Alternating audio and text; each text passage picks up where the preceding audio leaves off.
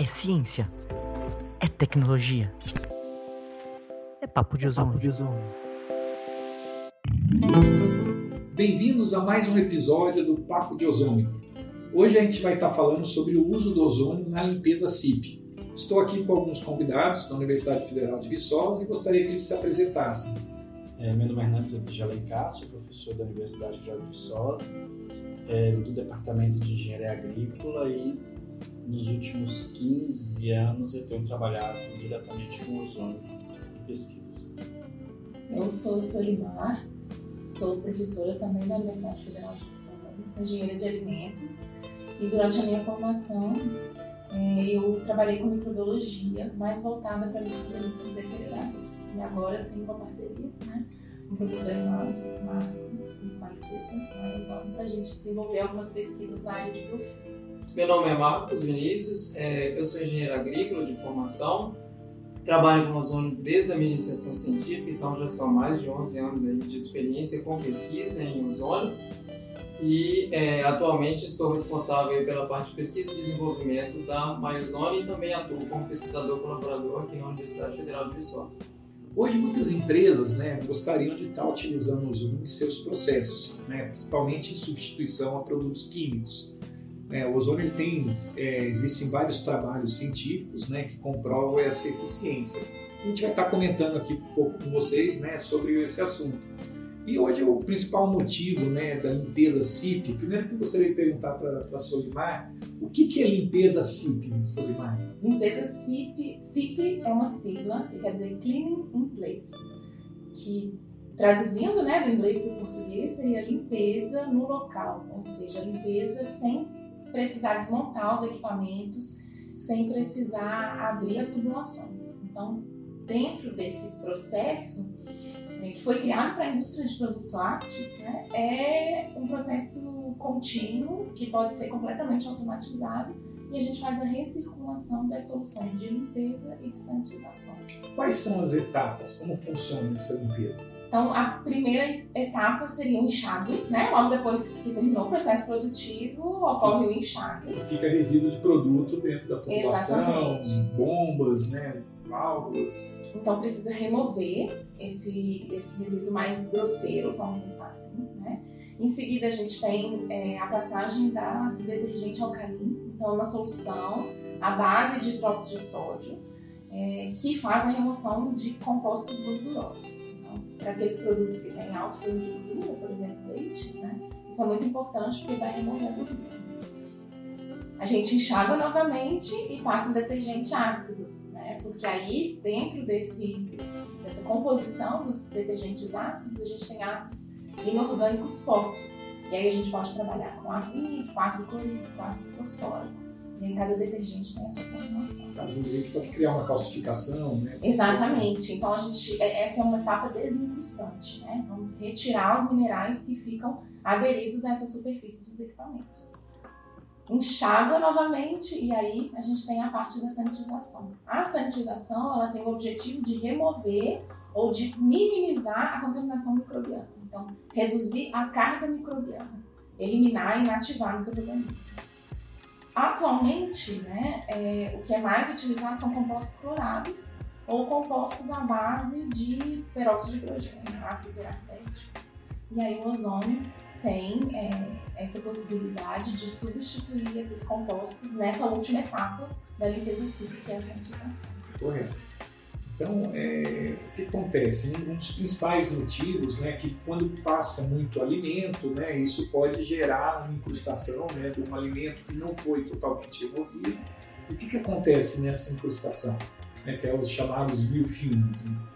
Isso aí, a gente tem dois tipos de incrustação, pensando na indústria de alimentos, né? Uma incrustação pode ser basicamente com o composto mineral, então vamos pensar no cálcio do leite, mas a gente pode ter um problema mais sério quando a gente tem materiais biológicos associados a essa matéria orgânica que fica é, aderida à superfície. Então, no caso dos biofilmes, né, biofilme, por definição, é uma comunidade microbiana que está aderida a uma superfície e que consegue produzir substâncias poliméricas, que a gente chama de matriz polimérica extracelular, como se fosse uma barreira a esses é, sanitizantes que a gente utiliza. Então, a produção dessa matriz, que recobre essas células e permite que essas células fiquem aderidas à superfície, vai protegê-las desses estresses que são né, o processo de sanitização dentro da indústria. E o risco de não remover esses biofilmes, qual que é? O risco é grande, né? Primeiro porque depois que o biofilme atinge uma, uma, uma etapa que a gente chama de maduro, então depois que o biofilme está maduro, ele pode se desprender. Então parte do biofilme pode se desprender e promover uma contaminação cruzada e promover a contaminação de outros é, materiais dentro da indústria, né, do próprio produto final.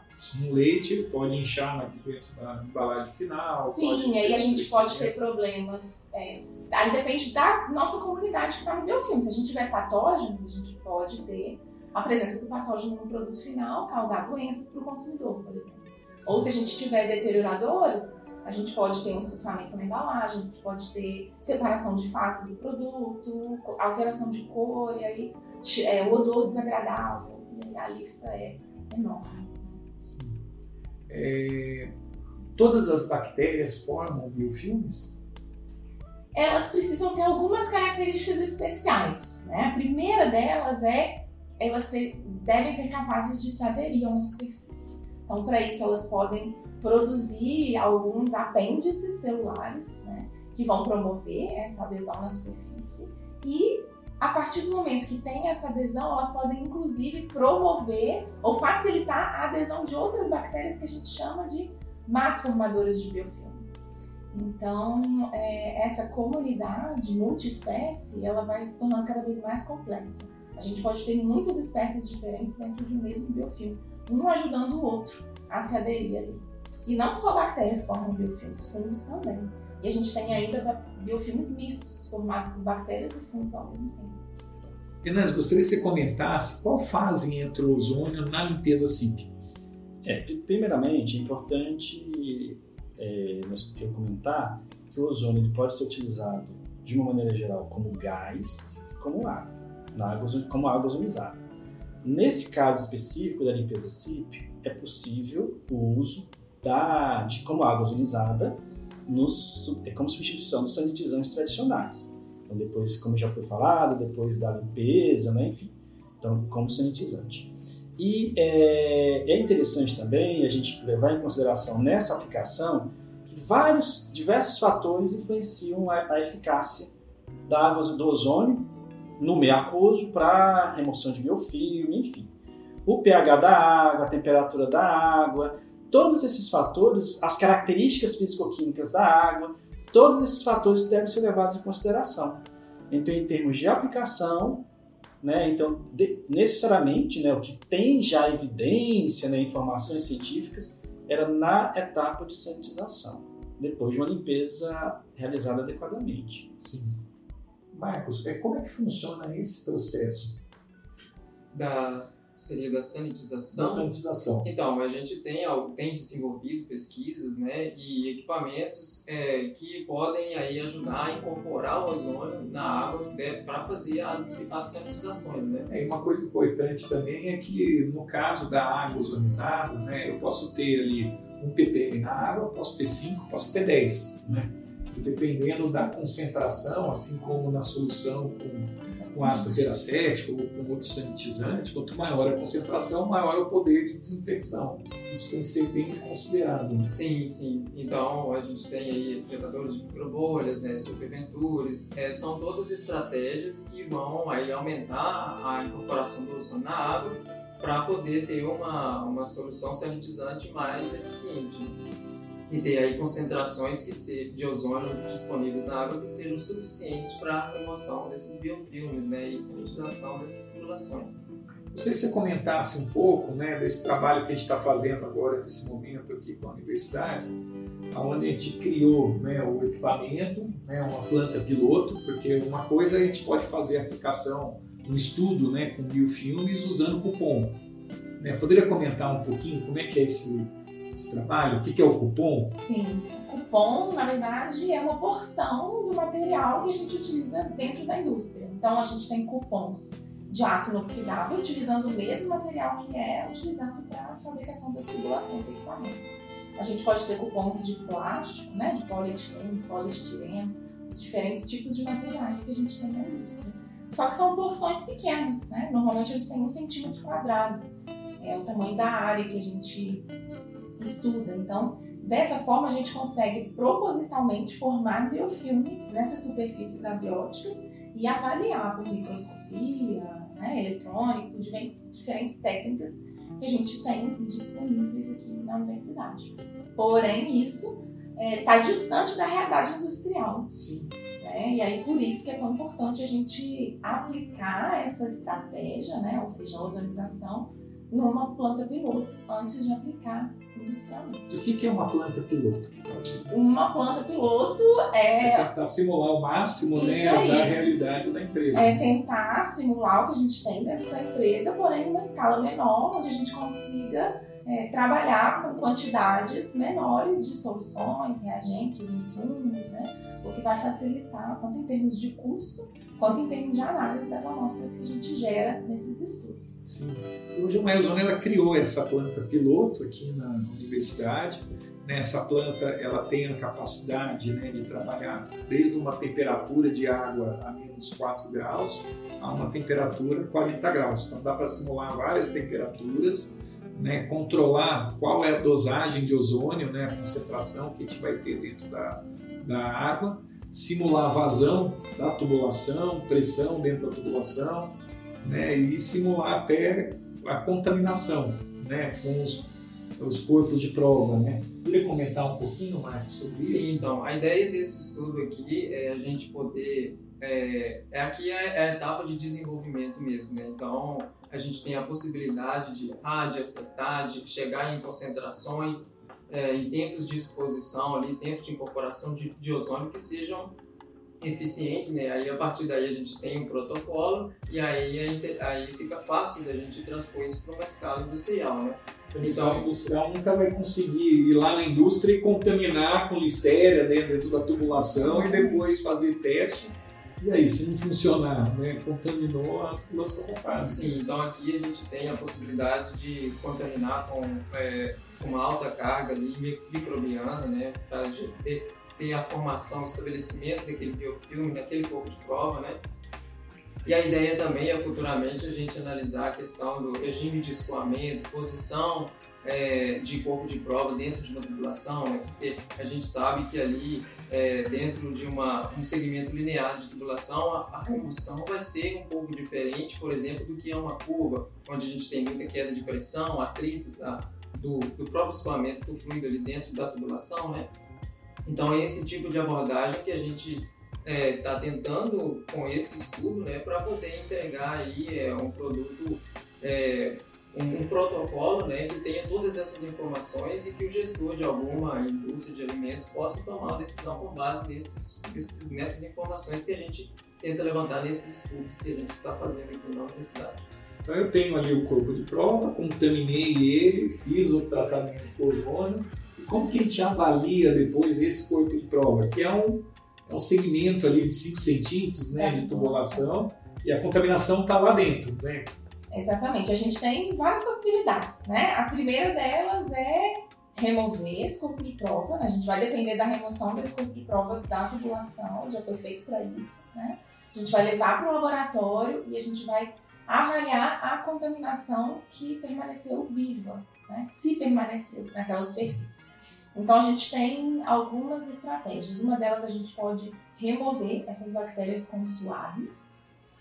Desse suave a gente pode fazer é, diluições seriadas, né? a gente vai colocar células que a gente removeu com auxílio de um suave dentro de meios, de tubos contendo meios de cultura específico para aquele grupo microbiano e a gente vai cultivar essas bactérias no laboratório. Depois a gente consegue contá-las, né? contá-las na forma de unidades formadoras de colônia e a gente vai ter o resultado de quantas unidades formadoras de colônia a gente tinha por centímetro quadrado de área dentro daquela tubulação. Sim. A gente tem outras. É, a gente tem outras formas. Né? Quando a gente trabalha com cupom, a gente faz microscopia. Só que dentro de uma tubulação isso não é possível. A gente usar um microscópio eletrônico, a gente precisaria de uma. A gente só poderia usar Uma uma área plana. muito pequena, né? E uma superfície plana. Então, a nossa estratégia é preencher esse corpo de prova com meio de cultura, deixar esse meio de cultura se solidificar dentro do corpo de prova e depois remover o meio de cultura solidificado e manter é, em condições controladas no laboratório para vai observar virar um cilindrinho de Isso aí. vai virar um cilindro e a gente vai conseguir observar o crescimento, a multiplicação desses micro-organismos na superfície. Então, se houve uma, uma remoção eficiente desse biofilme, não vai ter crescimento na superfície desse meio de cultura que foi colocado dentro do corpo de prova. Já no tratamento que seria o nosso controle, a gente espera né, ter um crescimento visível a olho nu, a gente não precisa de um microscópio para isso, e assim a gente vai conseguir validar né, as metodologias que a gente vai aplicar. Sim. Hoje o custo né, dessa limpeza CIP ele é bastante alto, né? Porque hoje a gente tem, além da energia elétrica, né, para conseguir aquecer essa água, né, fazer essa água passar, a gente tem um tempo de produção que o equipamento fica ocioso, que poderia estar produzindo, para ele poder ser limpo. Dependendo às vezes da indústria, passa ali duas horas, três horas, né, até fazer toda essa limpeza, essa sanitização. Né? Então, o ozônio ele pode realmente ajudar dentro de, desse processo, né? além de reduzir o custo né? desses produtos químicos que acaba sendo bastante altos. Né? A gente vê num volume, né, numa indústria maior, no final do mês. Né? Eu acho que uma coisa importante é a gente também pensar no impacto ambiental. Né? Hoje as empresas estão muito preocupadas, as empresas da sociedade de uma forma geral, na última década a gente passou a se preocupar com isso. E eu acho que essa alternativa do ozônio, é, a gente considera uma tecnologia sustentável exatamente porque a gente substitui a utilização de um composto químico que poderia causar um dano e a gente tem a degradação do ozônio ao final do processo. É um sanitizante que vai ser degradado em água. Né? E a gente não tem um substituto, um sanitizante biodegradável, por exemplo, para utilização né, nas condições atuais. E hoje as empresas sofrem, né? Porque elas fazem esse tratamento, então ela tem o, o efluente que ela gera durante o dia e na hora de uma limpeza CIP acaba sendo mudando a característica do efluente. Então o efluente acaba aumentando o pH ou diminuindo o pH por conta das próprias soluções. Então, né, e às vezes até prejudicando né, lagoas de equalização, né, micro-organismos que estão ali né, fazendo. É... Questão da segurança de alimentos, né? Poderia comentar um pouquinho? Sim, a gente tem dois pontos de vista. Né? Primeiro que o ozônio ele é considerado gás, né? ele é uma substância reconhecida como segura, isso pelas instituições americanas, então ele foi permitido sua utilização foi permitida para essa abordagem de limpeza de tubulações, até mesmo de produtos que são orgânicos, lá em 2001. Então, nos Estados Unidos, isso já é bem consolidado. Então, ele é um produto seguro porque exatamente ele é degradável ao final do processo. Tá? E a segunda, é, a, o segundo aspecto da segurança é realmente, por ele ser um sanitizante, ele vai tornar o produto muito mais seguro do ponto de vista da contaminação microbiológica. Então, se a gente tem um tratamento com ozônio de forma eficiente, né, se a gente tem todo esse protocolo que o Marcos comentou, a gente vai ter uma segurança para oferecer um produto, um produto seguro para o consumidor. Esse protocolo também não, não é único para todas as empresas, não, né? Porque infelizmente varia, não, né? Assim como para produto químico, às vezes indústrias químicas, o que a gente vê acontecer, elas superdosam, né? Super oferecem um, um volume alto para poder não correr risco, né? Um, e acaba tendo muito produto químico, né? E acaba descartando todo esse produto químico na população. Exatamente. Cada empresa tem um grupo microbiano que seria alvo, né? Então, enquanto a gente tem pseudomonas sendo problema dentro de uma indústria de leite, quando a gente pensa numa indústria de suco, não é pseudomonas mais, né? A gente está falando de fungo, de levedura. Então, de cerveja, né? É exatamente. Então, a gente tem que pensar nisso, né? A gente tem que ter estratégias que sejam voltadas, focadas no problema daquele nicho, né? daquele, daquele ramo da indústria. É, em muitos casos, né, como a gente tem o papel, a oportunidade né, de fazer um enxágue com a própria água ozonizada, né, em alguns casos ela pode ser até fazer, enquanto estou enxaguando, eu já estou sanitizando.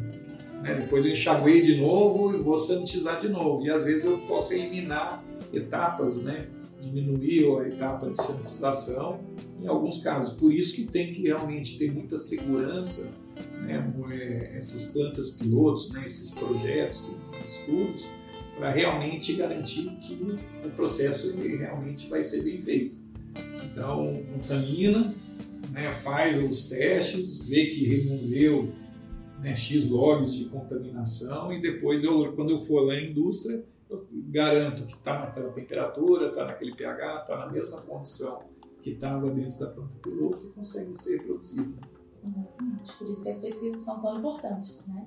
Porque a gente consegue simular essas condições numa escala muito menor e depois extrapolar isso para a indústria.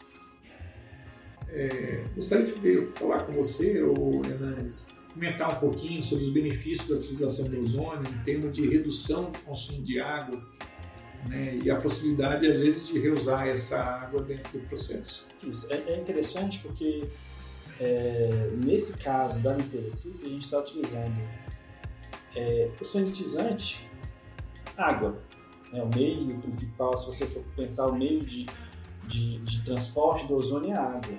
E o ozônio ele, ele é estável. Então você vai é partir de uma água que não tem ozônio, o ozônio vai ser incorporado e ao final desse processo, o ozônio vai ser degradado em função da sua instabilidade em oxigênio. Então você não tem um problema, é, ah, eu vou gerar um volume de X mil litros de, de efluente, fazer algum tratamento específico. Então você vai ter uma, um volume de água, é, possivelmente com uma carga microbiana reduzida em função até mesmo do ozônio residual na água, e é, ao final, o máximo que você vai fazer, por exemplo, é talvez fazer um, uma nova, um, uma, um novo ciclo de ozonização para reduzir a carga microbiana residual. Então, do ponto de vista ambiental, como, você, como já foi comentado pelo professor Silma, é bastante interessante. Você pode utilizar essa água, essa água novamente, né? Desde que garantido, né? Que não tem uma carga microbiana elevada, vai, vai dificultar o processo. Então, água que não tem produto químico, é não tem fácil de tratar e Porque você está incorporando a água, um composto que é natural, que é o ozônio que é instável. E que, ao final, o que, que vai ser resultante de, do ozônio? É oxigênio. Então não tem o problema de cloro, enfim, outros compostos químicos que são utilizados na sintetização tradicional. Não sei se você comentasse um pouco da, da experiência, né, da pesquisa que você já desenvolveu com ozônio em biofilmes. Tá certo. A gente desenvolve essa pesquisa em parceria, né? Somos um grupo que tem trabalhado dentro desse aspecto, utilizando ozônio para remover biofilme. E as últimas pesquisas que a gente desenvolveu e que estão em andamento, né? A gente tenta é, remover uma bactéria que é problema para a indústria de produtos de origem animal é, com ozônio. E para isso a gente testa diferentes doses, é, diferentes tempos de exposição na remoção desses micro-organismos. Até então a gente usou cupons, né? E agora a gente tem disponível, a planta piloto para poder ampliar esses estudos que são muito importantes, como já foi comentado, para a definição dos protocolos. Então, estamos terminando nosso mais um papo de ozônio. Gostaria de agradecer os convidados, né? É, é, um tema que tem tido muita procura, né? Muitas empresas vêm procurar mais ozônio. Ah, queria usar ozônio para limpeza simples, só que as empresas têm muita dificuldade. Existe um medo, né? Uma vez uma grande cervejaria né, me procurou, né? Que ele falou, Vivaldo, eu quero implantar ozônio na, no lugar do ácido peracético. Aí eu falei, tudo bem, qual é a concentração que você quer? Ele falou, não sei. Aí eu falou, fala para mim qual que é. Eu falei, ó, você vai querer confiar né, algo que você conhece, né, que é um produto químico, um procedimento que você já vem usando há anos. Trocar por algo que ainda é desconhecido para depois você ver que se isso der um problema no lote de cerveja, né, quanto reclamação, né, quanto produto que pode ser devolvido. Eu falei, ó, vamos aguardar, nós estamos construindo uma planta piloto e nós vamos poder desenvolver para você lá dentro da, da universidade, onde a gente vai contaminar com os micro-organismos em comum acordo com o seu departamento né, de segurança de alimentos e você vai poder acompanhar. E na hora de eu trazer o equipamento, né, a gente vem com uma, realmente uma segurança. Qual que é a melhor temperatura da água? Se a gente verificar aqui, ó, é melhor a água estar tá 10 graus, então vamos construir o equipamento para usar essa água nessa temperatura mais baixa. Porque realmente o ozônio ele atinge né, uma concentrações maiores, né, uma solubilidade maior em temperaturas mais baixas. Então eu acho muito importante né, esse processo. Então gostaria de agradecer a vocês, se tiverem alguma coisa para finalizar e fazer as considerações. Eu agradeço a oportunidade, né? E só reforçar a importância dessas, dessas parcerias, desse contato das universidades, né, das instituições, instituições de pesquisa com as empresas, né? Porque muito conhecimento, muito, muito conhecimento é gerado na, na, nas universidades, de modo geral. Muitas vezes falta esse elo, esse contato, né? essa, essa troca de informações, né? E todo esse processo é importante inclusive no caso do ozônio, é uma tecnologia realmente que tem muita, é muito promissora, mas é, é importante pesquisar, é importante ainda obter bastante mais informações, né? e o contato com as empresas, né? isso tudo é muito importante. É, e as pesquisas são muito importantes, principalmente as publicações, para realmente amanhã, né, uma Anvisa, né, um outro órgão regulador poder ter segurança, né, o Ministério da Agricultura, que o processo é seguro, né, o processo é eficiente, poder até substituir né, produtos tradicionais. Ou, ou aprovar a recomendação como método alternativo. Né? Correto. Isso tudo é importante. Obrigada, eu também agradeço. Assim como o professor Hernandes, eu acho que essa parceria público-privada é muito importante para todas as partes que estão envolvidas. Até mesmo para os nossos alunos que participam dos projetos. Né? A gente vê o quanto eles ficam motivados e felizes quando a gente tem um problema real para abordar e para resolver. Então, um desafio, é um né? desafio. É, exatamente. Marcos? É, gostaria de agradecer também né, a Marizone a oportunidade de estar discutindo temas é, relacionados ao ozônio, né, sempre um aprendizado. E, e é isso aí, estamos à disposição para qualquer dúvida, qualquer esclarecimento sobre é, desenvolvimento de protocolos e pesquisas com ozônio na limpeza. Obrigado, espero que vocês tenham gostado desse episódio e até o próximo.